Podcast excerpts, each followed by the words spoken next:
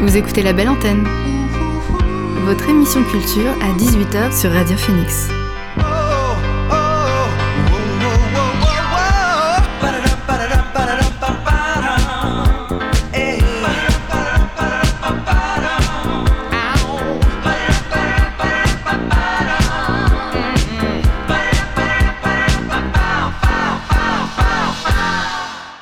Bonsoir à toutes et à tous, c'est Alix sur Radio Phoenix et il est 18h. J'ai le plaisir de vous retrouver aujourd'hui pour votre rendez-vous quotidien La Belle Antenne, l'émission pour faire le plein d'actu culturel et divertir vos oreilles. Alors au programme, ce soir, on va s'intéresser à la nouvelle représentation de la Cité Théâtre. Il s'agit de la pièce Augustin Mal n'est pas un assassin et pour en parler, j'accueillerai son metteur en scène, Olivier Lopez. Également dans La Belle Antenne, je vous ferai découvrir L'amour des Sirac, ce nouvel espace consacré à la bande dessinée et aux arts graphiques à Caen. Alors ça se situé au 65 rue des Rosiers, où se trouvait anciennement le Bazar Naum, porté par la librairie La Cour des Miracles et lancé par l'association Les Petits Miracles. Vous entendrez à mon micro sa présidente ainsi que l'auteur Fabrice No, que j'ai eu l'occasion de rencontrer à l'occasion du vernissage du lieu. Enfin, on s'arrêtera comme chaque jour sur les dernières actualités culturelles. Et pour nous accompagner pendant cette heure d'émission, je vous proposerai à l'antenne une playlist exclusivement féminine à l'occasion de la Journée internationale des droits de la femme. Alors pour commencer justement, je vous propose d'écouter le son du jour. C'est parti.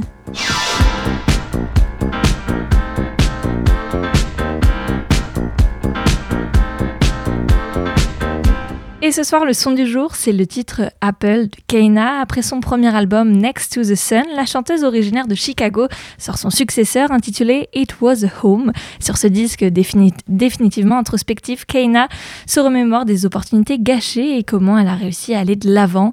Le tout est mis en musique sur des rythmes RB old school. Je vous propose d'en écouter un extrait tout de suite. C'est Apple de Keina.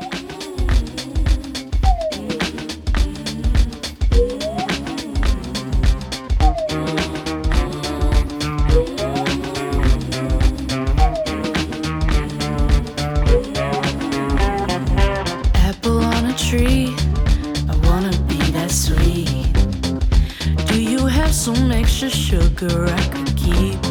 I have so many questions, like what's it like to be? Cause I've been having trouble letting myself see. see, see, see. The beauty in the things I speak. The way my hands hold my dream. The crooked nature of my teeth. Ooh, if I could just take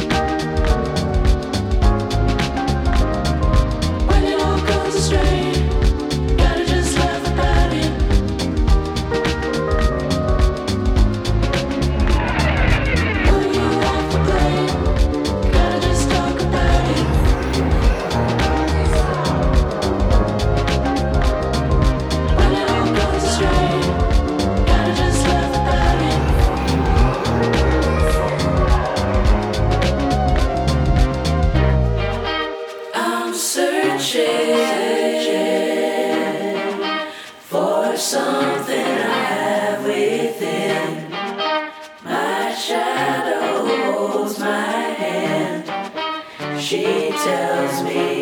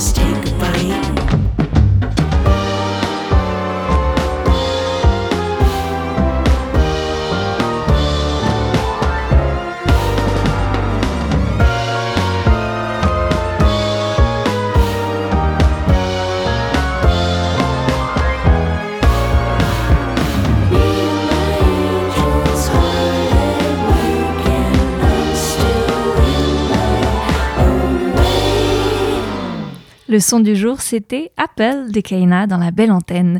Un peu plus tard dans l'émission, on reviendra à d'autres nouveautés musicales 100% féminines, mais avant cela, c'est l'heure de recevoir mon invité. L'invité du soir dans la belle antenne. Le festival En attendant l'éclaircie a pris fin il y a moins d'un mois et l'équipe de la Cité Théâtre nous propose déjà un tout nouveau rendez-vous. C'est Augustin Mal n'est pas un assassin. Cette création, elle se jouera à Caen tous les jeudis et vendredis du 10 mars au 1er avril. Et pour la découvrir, j'ai le plaisir de recevoir en studio Olivier Lopez, son metteur en scène. Bonsoir Olivier. Bonsoir. Alors avant toute chose, une première question déjà, de quoi parle Augustin Mal n'est pas un assassin? C'est une sorte d'enquête? Oui, on peut dire ça. Ça, ça parle d'Augustin ça parle d'un personnage, euh, de quelqu'un qui, euh, qui pourrait être euh, votre voisin ou votre collègue de, bureau. Au théâtre, ça vous fait beaucoup rire, mais si jamais ça vous arrive dans la vraie vie, votre vie va devenir un enfer. Pourquoi? Qu'est-ce qu'il a ce personnage? Il est inadapté, inadapté à la vie avec les autres. Il confond des notions et il a des problèmes de familiarité, par exemple. Ça, ça fait partie de ses défauts il a tendance à être peut-être euh, un peu trop familier euh, avec euh, ses collègues de travail et ce qui lui parce qu'il forcément lui, lui cause des, des, soucis. Quoi. Et lui joue des tours. Est-ce mm. qu'on peut dire que c'est une pièce un peu comique? Alors c'est un, Julie Douard, l'autrice du texte, elle, c'est quelqu'un de très très brillant, très malin, qui je pense à travers ce personnage nous parle de l'inadaptation de certains hommes à leur environnement ou du, qu'on peut avoir des fonctionnements parfois un peu trop euh, euh, machistes ou euh, hérités ou trop ou d'un modèle, on va dire, construit sur un homme fort, dominant. Lui, il a un petit peu ça dans la tête, Augustin. elle nous le raconte avec un comment dire, avec un personnage un peu décalé, un peu drôle, un peu malgré lui. Alors on rigole beaucoup de tout ça, ça, nous, ça nous fait beaucoup rire, et puis à un moment donné, ça nous fait plus du tout rire. Vous avez, vous m'avez dit enfin que c'était plutôt tragico-comique. Oui, parce qu'il y, a beaucoup, beaucoup de, tragédies. Euh, d'abord dans ce que euh, les conséquences de ces actes, et puis aussi euh, pour ce personnage en lui-même, ou pour lequel il est difficile de ne pas avoir un minimum d'empathie. On s'interroge finalement sur comment une société peut laisser des gens partir autant à la dérive. Et vous l'avez dit juste avant, Augustin Mann n'est pas un assassin, c'est tiré d'un livre de Julie Douard. Qu'est-ce qui vous plaisait déjà dans cette œuvre et qui vous a donné envie euh, de l'adapter au théâtre? Bah, c'est un Julie Douard, c'est une, une, autrice que moi j'ai rencontrée lorsque j'étais à la faculté de Caen. Euh, on a fait du théâtre ensemble, donc il y a quelques années. Je ne vais pas vous dire combien, mais il y a quelques années maintenant. Et puis on a, euh, j'ai joué en fait un spectacle qu'elle avait écrit qui s'appelait Petite arme d'enchanteur. C'était une histoire de Merlin l'enchanteur. Donc on a une vieille histoire ensemble, une vieille complicité. Et puis après, nos chemins se sont séparés. Moi, j'ai continué à faire du théâtre, à faire de la mise en scène. Et puis, elle est devenue autrice. Elle a édité plusieurs romans chez POL, dont ce dernier roman, euh, Augustin Mal. Et quand on s'est retrouvés il y a deux ans, en se disant, mais euh, il faut absolument qu'on refasse quelque chose ensemble, qu'est-ce qu'on pourrait faire? Il y avait ce texte qu'elle avait écrit et qui était brûlant, puisqu'en plus, il tombait, euh, elle avait pas du ça faisait un moment donné qu'elle l'avait écrit, mais on parlait beaucoup de MeToo, on parlait beaucoup de ces choses-là. Et mon avis, c'est une autre façon de regarder ce problème-là et d'en parler et en tout cas de façon très très intelligente, pas du tout manichéenne. Et donc euh, j'avais, j'ai eu très envie d'essayer de me dire bon bah allons-y, euh, partons à l'aventure de cette de cet Augustin Mal qui n'est pas un assassin, mais qui n'en est pas loin.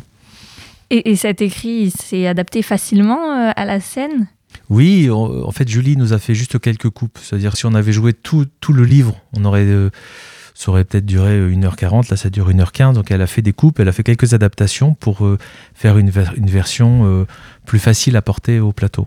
Et sur la forme, c'est un monologue, on ne voit qu'un seul comédien sur scène. Oui, c'est ça, c'est un, comme, comme dans le roman, finalement, c'est quelqu'un qui se confie, qui, qui raconte euh, jour après jour ce qui lui arrive et c'est les péripéties de sa vie.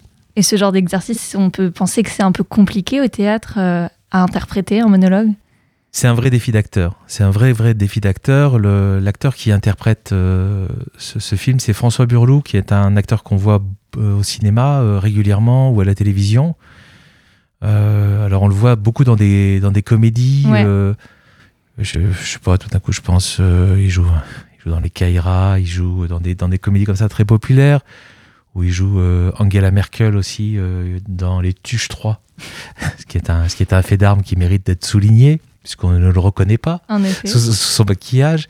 Euh, donc c'est un acteur qui est habitué voilà, à ce qu'on le voit dans, dans, des, dans, des, dans des comédies, qui a une force comique très très forte. Et là pour lui c'est un vrai défi euh, de porter un texte, de porter euh, le texte d'un- d'une autrice, d'être dans quelque chose qui est beaucoup plus littéraire comme engagement. Et en même temps, de- d'amener toute sa force de comédien, c'est-à-dire tout ce qui fait sa présence, sa capacité à dialoguer avec le public, à nous emmener dans ce récit-là. Euh, donc je suis voilà, je suis très heureux. On a on a vécu la première représentation à Avignon euh, il y a une semaine. Comment ça s'est passé euh, Très très mal. Les gens sont partis. C'est dommage. Ça s'est très, ça s'est très très bien passé. Euh, C'était un très très beau moment. On avait une, une, une très belle salle et puis on va retourner cet été pendant le festival. Donc c'était pour nous un, un premier coup de semence avec le, le public avignonnais. Euh, et donc maintenant on a hâte de, de partager ça à Caen. Et je reviens juste sur François Burlot. Avant même de, le prendre comme euh, comédien, vous cherchez quel, profil pour incarner euh, ce personnage d'Augustin Malle?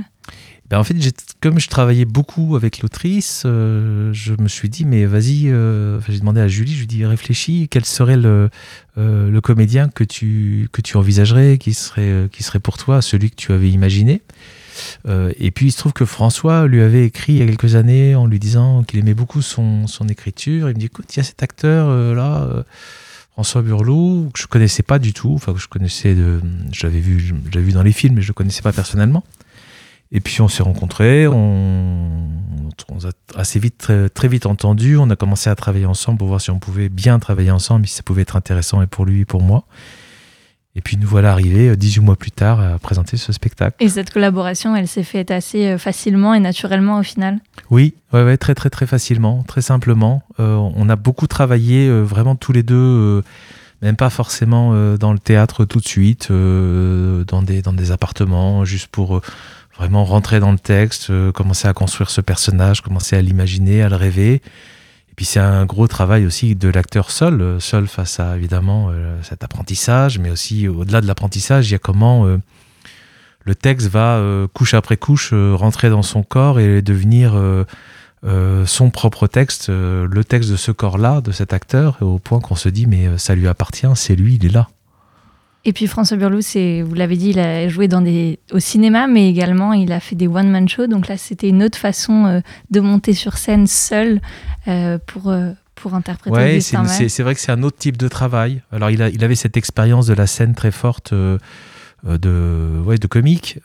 et là, c'est un, vraiment un tout autre exercice de, se- de se positionner au service d'un personnage, de rentrer dans un personnage sur toute la longueur d'un spectacle, pas juste à travers des, des sketchs et dans un rapport de, dialogue, de stand-up avec le, avec le public. Donc il avait, lui, en tout cas, de, de vrais défis. Après, on l'avait vu au théâtre, euh, dans des grosses productions de, de- de théâtre privé parisienne, mais c'est très étonnant quand même de le voir euh, ici, à Caen, dans un petit théâtre, à défendre un texte d'auteur comme ça. Et j'imagine qu'au niveau de la mise en scène, il y a quelque chose, il y a un décor ou il y a des sons ou comment comment c'est fait Alors, c'est qu'en même temps, c'est assez. euh, c'est une mise en scène. euh, Enfin, dans un travail comme celui-là, metteur en scène, il faut plutôt qu'il cherche à s'effacer au sens où. euh, évidemment, il, y a de la direction d'acteur, de l'accompagnement du, comédien, mais euh, il n'y a pas forcément euh, de gros effets de, mise en scène parce qu'il y, a un- texte, il y a, cet acteur et puis il y a ce dialogue qu'il va avoir avec le public. Euh, en plus, le personnage en lui-même, dans ce qu'il raconte, dans ce qu'il nous raconte, on comprend très vite qu'il vit euh, dans un appartement très standard, euh, sans doute assez vide, dans lequel il n'y a rien. Il y a un personnage qui rentre un peu chez lui à un moment donné et qui lui demande s'il vient d'emménager alors que ça fait cinq ans qu'il vit là. Donc il vit dans, il vit dans, un, dans un endroit vide. Euh, il n'arrive il pas à construire quoi que ce soit, ce, ce personnage-là. Donc ça nous donnait de toute façon déjà quand même des clés sur euh, la construction d'un décor. Donc on est, on est en fait sur quelque chose de, de- de très simple, d'assez radical. Le décor tient entre euh, un espace vide et il y a une petite boîte et une chaise. Et dans la petite boîte, il y a pas mal de choses.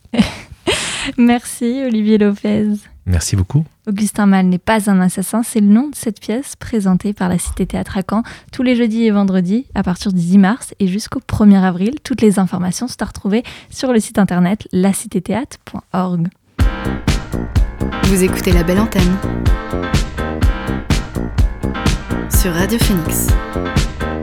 On revient à la musique. Sazami, ancienne membre du groupe Cherry Glazer, a dévoilé son nouvel album Squeeze il y a deux semaines. L'artiste américaine y dévoile un son plus brutal et métal que jamais et propose notamment des morceaux pour certains industriels avec des influences 90s sur lesquels elle met en avant son talent vocal. Je vous propose de l'écouter, c'est The Greatest de Sazami sur Radio Phoenix.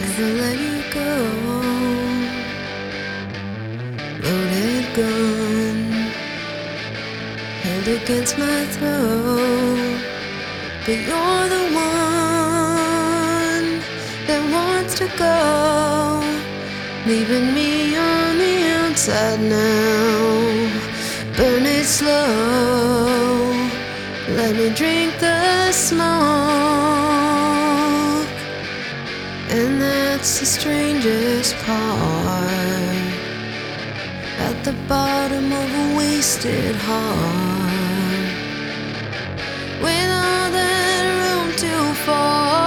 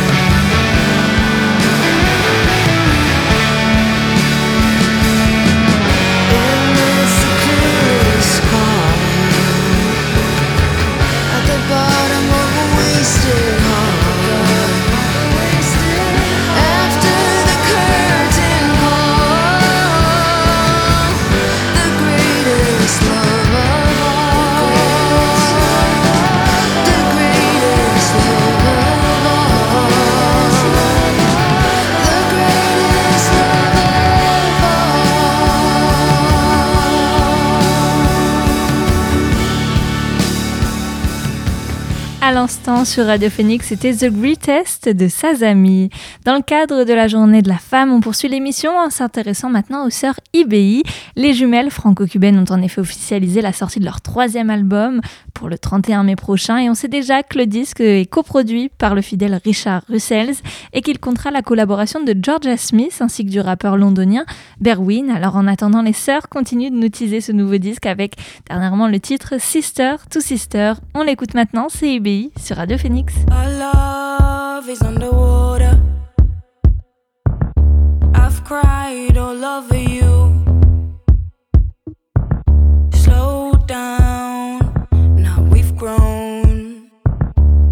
Start new.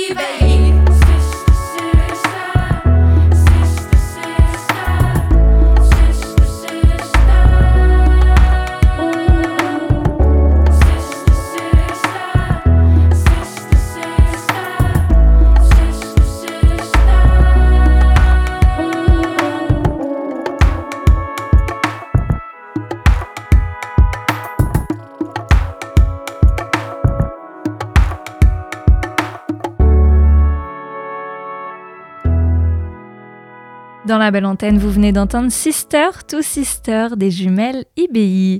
Après avoir assuré le show lors de la mi-temps du Super Bowl le 13 février dernier, Mary J. Blige a dévoilé son nouvel album intitulé Good Morning Gorgeous. Composé de 13 chansons, le disque s'inscrit dans un registre RB teinté de quelques notes soul et hip-hop. On retrouve dessus euh, plusieurs collaborations, dont celle de Anderson Park. Je vous propose d'écouter dans un de ses titres, Love Will Never de Mary J. Blige.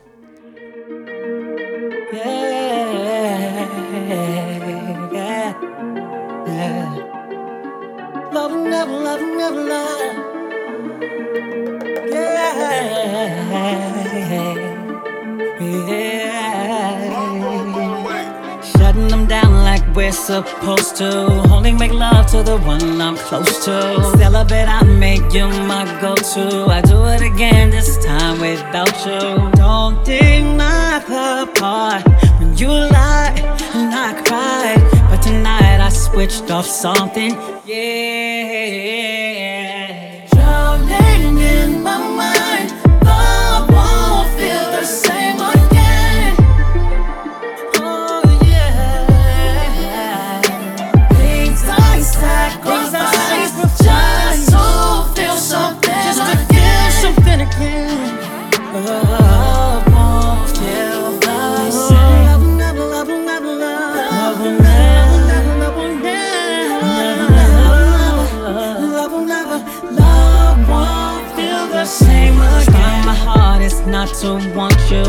Plug it out so I won't go through another heartbreak falling for you. This is the way I have to move. Don't deny the part when you lie and I cry. But tonight I switched up something. Yeah.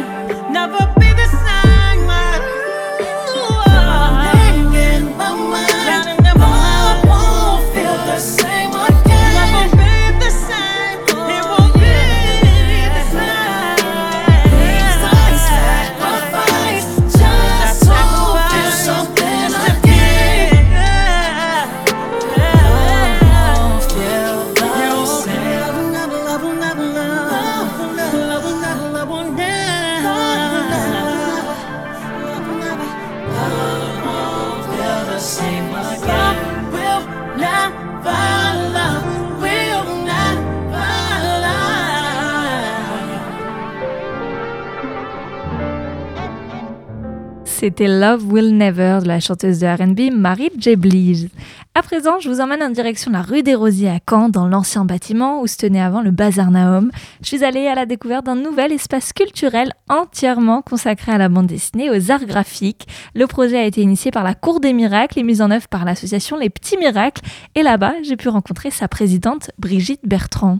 On se retrouve au 65 rue des Rosiers à Caen pour le lancement de ce, ce lieu, l'amour des Ciracles. L'amour des Ciracles, c'est le nom du lieu, et les Petits Miracles, c'est le nom de l'association associée à la librairie, la Cour des Miracles. Et je me trouve donc avec Brigitte Bertrand. Bonsoir, Brigitte. Bonsoir. Est-ce que vous pouvez nous expliquer un peu l'idée de ce lieu? Quel est son objectif? C'est à quoi il va être dédié? Alors, euh, le, le- le lieu, il a, il a quelque part, c'est parce que euh, Jean-Marie Le Calonnec, euh, le libraire de la Cour des Miracles, a trouvé euh, ce lieu, parce qu'il avait des, envies aussi de, euh, de promouvoir davantage les arts graphiques.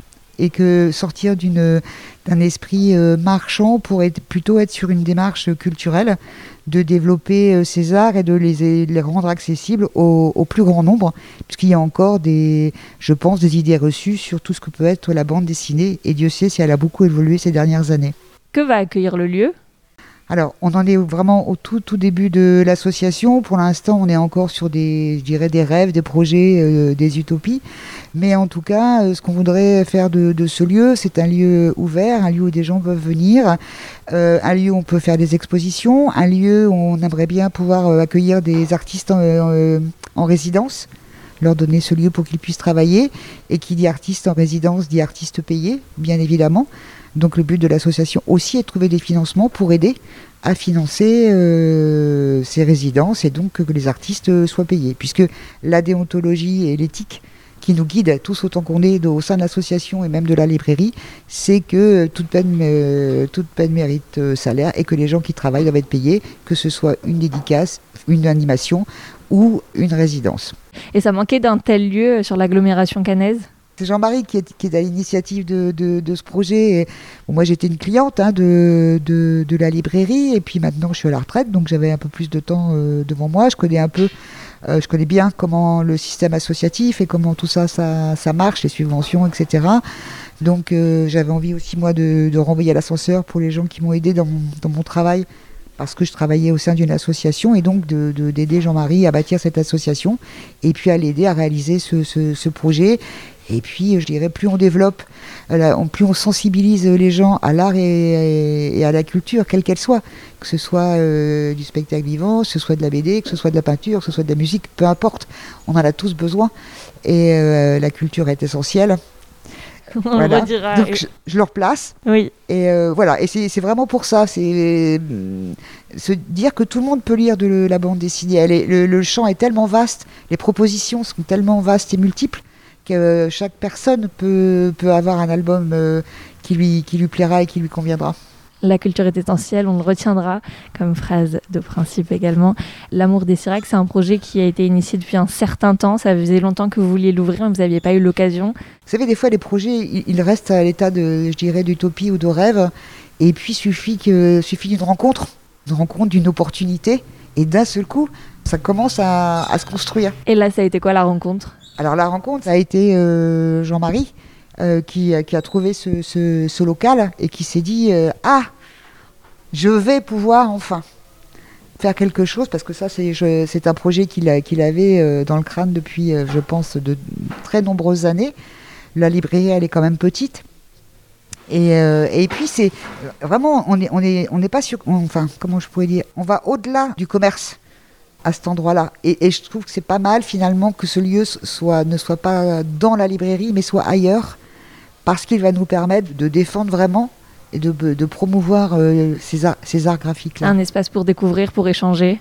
Voilà, des rencontres, euh, on pourra faire des, dédicaces, on pourra faire des expos, des aussi euh, mettre à disposition le lieu. euh, on peut aussi imaginer des masterclass, qui est deux auteurs, on leur, on, fait un défi, on leur dit bah, voilà, est-ce que vous pouvez travailler ensemble, quelle histoire vous pouvez nous raconter. Enfin, tout est possible dans dans, le- dans ce développement de création, ce développement aussi de liens qui va se faire entre artistes et public, entre artistes et artistes entre artistes et ailleurs. Enfin voilà, le, le but aussi c'est de croiser et, et de multiplier les, les occasions de rencontres et de partage bien évidemment. Et pour ça, donc, vous avez dû refaire tout le lieu. Je crois qu'il a subi beaucoup de modifications et de travaux. Tout à fait, puisqu'on est ici dans l'ancienne euh, imprimerie euh, qui avait été euh, reprise par, entre autres, tous les, les gens du Bazar Nahum, hein, qui, ont, qui sont partis euh, sur la presqu'île. Sur la presqu'île, oui. Et donc, bah voilà, il y avait ce- ce- cette opportunité. Mais c'est vraiment l'opportunité qui a fait que ça s'est mis en place. Tout, tout le temps qu'il n'y avait pas un local, euh, il y avait pas, le local n'avait pas été trouvé, ça restait à, à, l'é- à À l'é- l'état d'idée. à l'état d'idée un peu, un peu nébuleuse. Puis d'un seul coup, paf, il y a, il y a- il y a ce lieu qui, qui arrive et ah, qu'est-ce qu'on pourrait faire? Alors on pourrait faire ça et ça et ça et ça, etc. Et, vraiment le but de l'association, euh, puisque c'est bien euh, Jean-Marie qui est notre guide artistique. Euh, moi, je, voilà, je peux l'aider de- du point de vue administratif et puis bon avec mes connaissances du, milieu associatif, mais c'est lui qui est quand même qui l'âme de ce projet, c'est lui qui connaît les artistes, c'est lui qui, qui a, qui a le lien, c'est lui qui va être le, le plus pertinent. Donc il a sa, sa carte à jouer, et puis le but de l'association, c'est vraiment de l'accompagner dans, dans son projet, être au service d'un projet ou d'une utopie rêvée qui est en train de peut-être, se- enfin qui est en train de se réaliser. Et c'est ça qui est plutôt intéressant. Et ce projet, c'est L'amour des Sirac, le 65 rue des Rosiers à Caen. Merci Brigitte Bertrand. De rien, au revoir. Au revoir. À l'occasion du vernissage de cet espace, L'amour des Sirac, j'ai d'ailleurs pu interviewer l'auteur de BD, Fabrice No, qui présente depuis le 25 février ses œuvres originales dans une exposition intitulée Man and Places. On l'écoute. Bonsoir Fabrice Bonsoir, No. Alix. Alors vous- vous exposez ici euh, pour l'ouverture de L'amour des Sirac. L'amour des Sirac. oui. Je ne me trompe pas. Qu'est-ce que vous nous présentez ce soir? Alors en fait, c'est une sélection de pages et de dessins originaux, donc encadrés évidemment, euh, certains également dans des portfolios. C'est une sélection de l'ensemble de mon travail depuis euh, 25 ans maintenant. On a pas mal axé avec Jean-Marie Le Calonnec essentiellement sur le, journal, qui est mon, travail principal, on va dire. C'est un travail autobiographique qui a été entamé euh, autour des années 96 euh, chez l'éditeur Ego Comics. Et euh, à cette occasion, en fait, l'éditeur n'existe plus depuis quelques années. Ce travail va être republié par euh, Delcourt. Donc tout le journal va être republié euh, chez Delcourt, quatre, quatre tomes. Il y a également euh, une, des- une nouveauté, c'est-à-dire je, je fais la suite de ce travail-là. Un cinquième tome est en préparation? Alors pas un cinquième, c'est je recommence un autre cycle, mais c'est la suite. hein. C'est- Ça s'appellera pas tome 5, mais c'est c'est la suite. Parce qu'il vous est arrivé des nouvelles choses entre-temps? Oui, ça certainement. Mais disons, le travail euh, d'origine euh, relate des événements de 1992 à 1995. Et en fait, le cycle suivant, ce sera des événements de 1998 à 2002.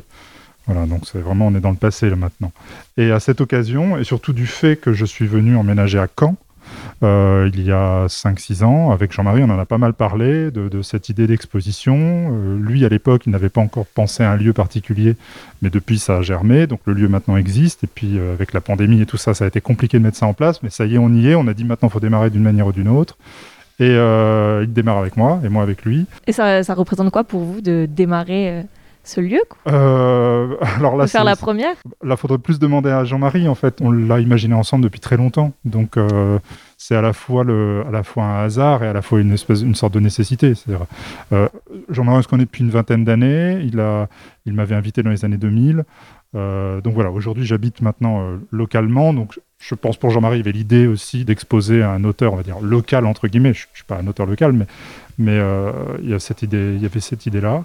Puis surtout, c'est quasiment presque une rétrospective en fait de, de l'ensemble de mon travail, mais en essayant d'axer pas mal sur le- la partie autobiographique, puisque euh, les, les quatre livres euh, édités chez Ego Comics, donc sont, on, on- on- écoule, on va dire, le dernier stock avant la republication. Donc c'est aussi à cette occasion-là qu'on fait cette exposition. D'où les originaux de ce travail-là en, en particulier, mais il y a également euh, euh, des pages de science-fiction.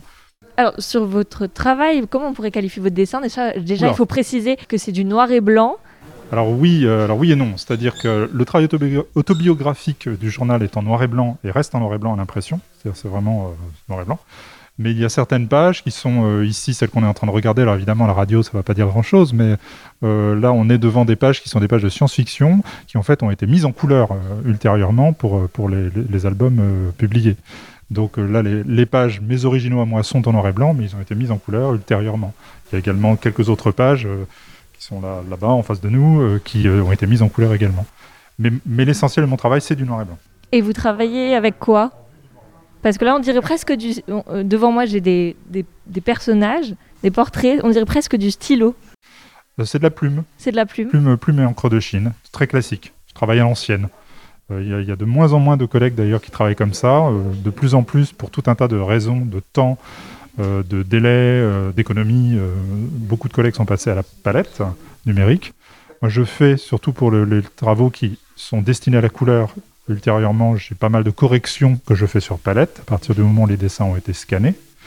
Mais sinon, l'essentiel de mon travail est en noir et blanc strict, sur lequel aujourd'hui je fais aussi quelques petites corrections, mais vraiment 99,9% du travail, c'est de la plume et, et doit rester de la plume. Alors, sur les registres de vos histoires, de vos albums, euh, c'est assez diversifié. Vous nous parlez d'albums autobiographiques et juste avant également de, de science-fiction. Passer de l'un à l'autre, comment ça se passe? Ça se passe, euh, en fait, alors là, les, c'est les questions pièges, parce que moi j'ai commencé avec l'autobiographie, mais j'ai toujours voulu faire de la science-fiction. C'est-à-dire qu'initialement, euh, très classiquement, je, je voulais faire de la SF. Le hasard des rencontres de l'époque, donc là, ça nous remonte au début des années 90, euh, et des amitiés de, l'époque, notamment avec euh, Loïc Néou, qui devient donc l'éditeur d'Ego Comics euh, quelques années plus tard. Lui, la science-fiction l'intéressait pas trop, on va dire.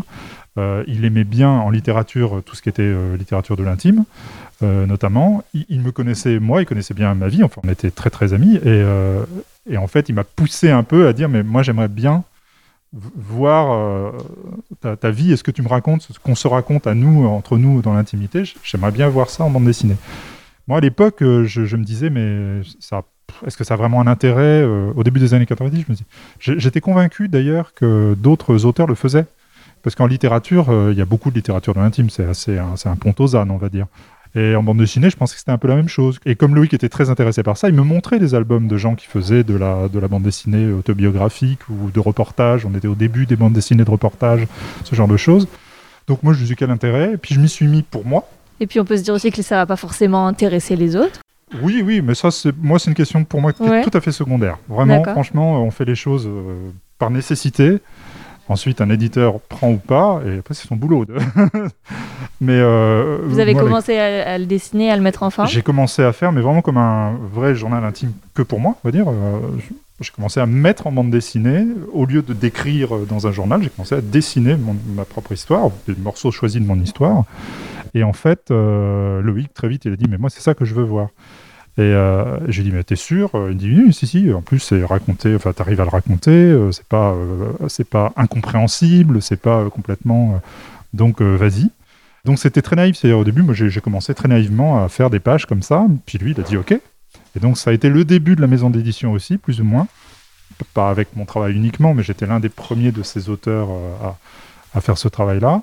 Et, euh, et ça s'est lancé comme ça. Donc en fait, euh, je, ne- me suis pas mis tout de suite à la science-fiction que je voulais faire au départ. Je me suis mis à quelque chose qui avait rien à voir et auquel je ne croyais pas spécialement au début, mais dont j'avais quand même la nécessité de le raconter. Et en faisant l'appétit vient en mangeant, c'est-à-dire en faisant, euh, je, me suis rendu compte que j'avais vraiment besoin de raconter ça. Et résultat, c'est devenu mon travail principal, puisque les quatre tomes du journal maintenant euh, font approvi- à, à- avoisinent les 1000 pages. Les quatre tomes font quasiment 1000 pages en totalité. Et le cycle suivant de quatre tomes également va faire quasiment 1000 pages aussi. Et entre-temps, depuis, j'ai pu me mettre à la science-fiction et j'ai pu faire d'autres ouvrages euh, qui sont entre autres aussi exposés ici. Alors je reviens juste sur euh, journal. C'est pas compliqué de dévoiler euh, son journal intime à tout le monde alors? On choisit ce qu'on raconte. Toujours. Donc il n'y a pas plus de... Là, 10 minutes ne suffiront pas, euh, si vous voulez répondre à cette question-là. Mais euh, moi, ça ne me pose absolument aucun problème. Le temps ayant passé, euh, la législation étant un peu compliquée par rapport aux questions de droit à l'image également, euh, il y a des choses, aujourd'hui je fais un peu plus attention, mais au début c'était très très naïf, on va dire, et j'ai un peu mis tout ce que, tout ce que j'avais à dire et à mettre sans trop trop de, de filtres. Aujourd'hui je fais un petit peu plus attention à certaines choses, et en même temps je pense que je raconte mieux. Donc, euh, donc ça, ça peut paraître encore plus profond, alors que finalement je vais mettre un peu plus de distance. Mais ça, ça là, il faudrait des heures de, de discussion sur le sujet. là. Et donc votre prochain projet, c'est ce deuxième cycle, c'est Ah, ça? je suis là à fond sur le deuxième cycle, euh, dont le premier tome doit paraître euh, en janvier 2023. parce que la republication du travail autobiographique journal chez Delcourt débute début avril 2022. Les trois premiers tomes. Le quatrième tome euh, sera à la rentrée 2022, donc autour de septembre. Et la nouveauté, donc le cycle suivant, le premier tome du cycle suivant qui s'appellera Le Dernier Sergent. L'ensemble du cycle va s'appeler Le Dernier Sergent. Le premier tome n'a pas encore de titre, qui va faire 400 pages malgré tout. euh, sera en janvier 2023. Et là, je suis en plein dessus et il me reste 70 pages à dessiner. Beau projet. C'est un gros truc.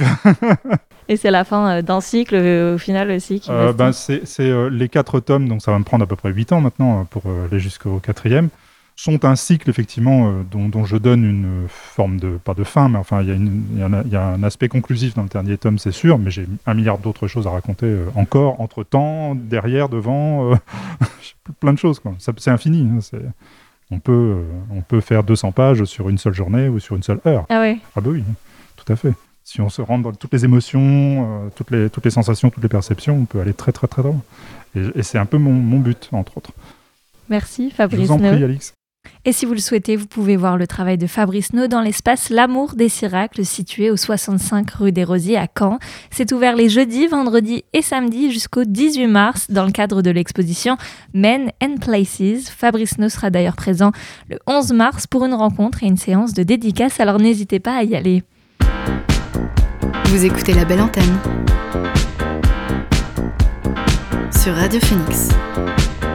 Retour à la musique avec cette fois Wet Leg, le duo de l'île de White n'a sorti qu'une poignée de singles et pourtant il est déjà attendu au tournant par toute une communauté qui s'impatiente de la sortie de son premier album prévu le 8 avril prochain. Début février, les deux filles ont quand même dévoilé leur chanson Oh No, un titre qui tire une nouvelle fois son épingle du jeu sur la scène rock anglaise. Voici Oh No de Wet Leg.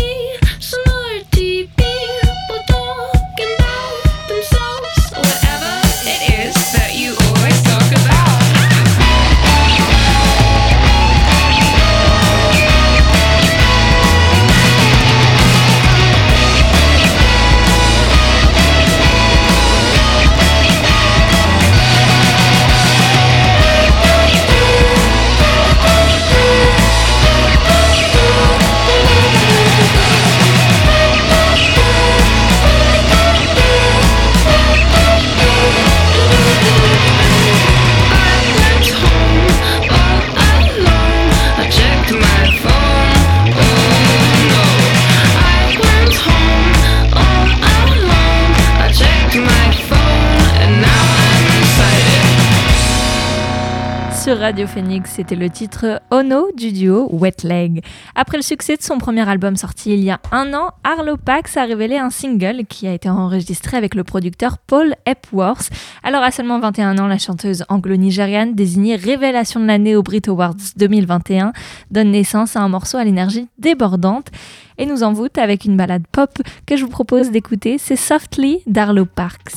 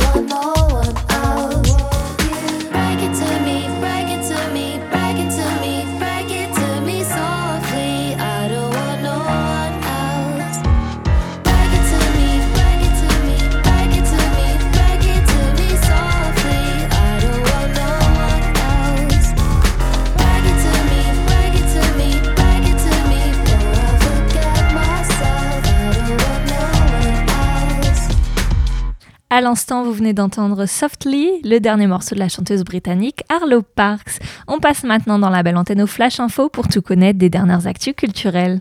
I'm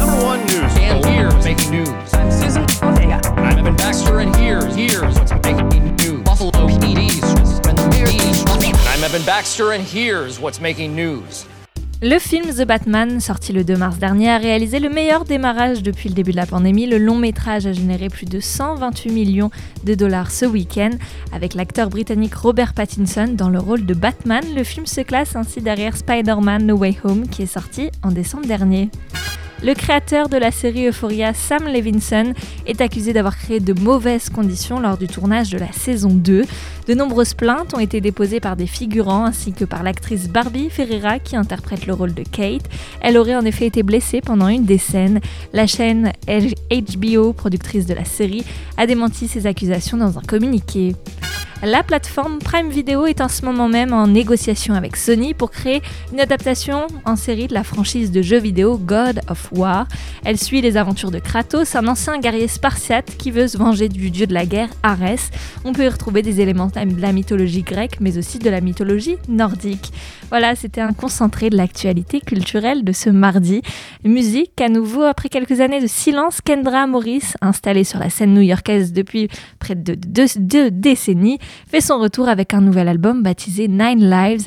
Dessus, elle nous envoûte de sa voix en proposant des rythmes assez soul rétro. La voici donc sur son titre This Life.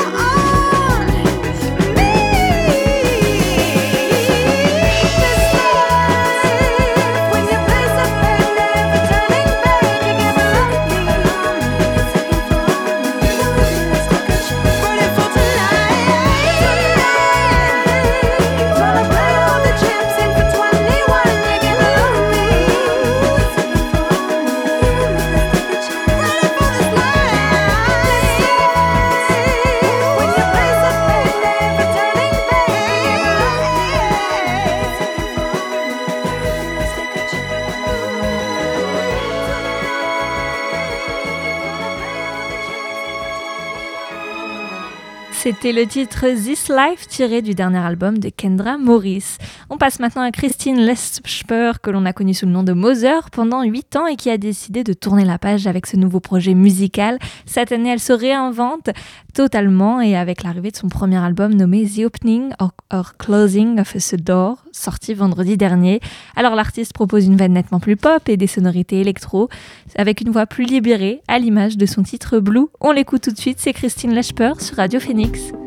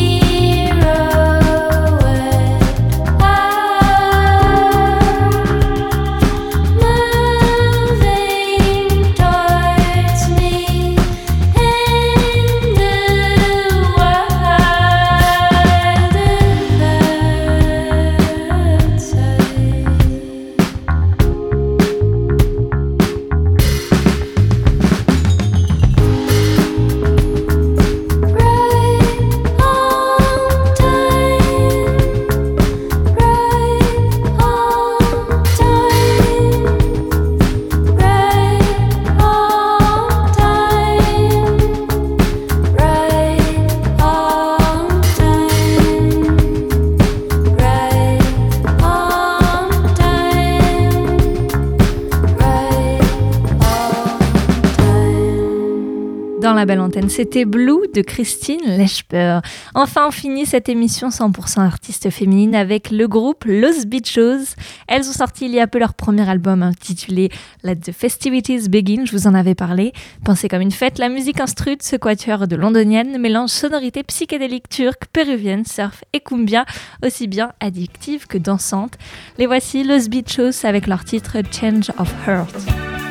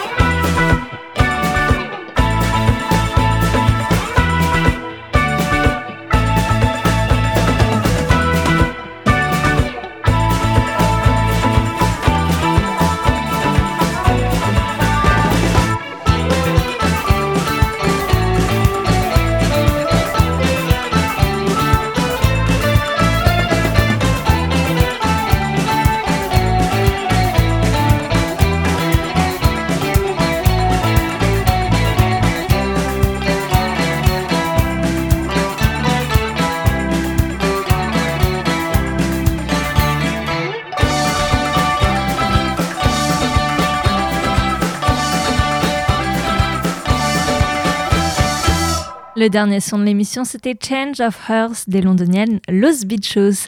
Et voilà, la belle antenne, c'est déjà fini, mais vous pouvez toujours écouter ou réécouter l'émission en podcast sur le site Radio Phoenix ainsi que toutes les plateformes de musique. Je vous laisse en compagnie des Gastons. Raphaël, ce soir, on va parler de quoi dans les Gastons? Parler de voyage. Voyage, voyage. Alors quant à moi, je vous donne rendez-vous demain dès 18h, même heure, même lieu. Bonne soirée à tous et à vous les Gastons.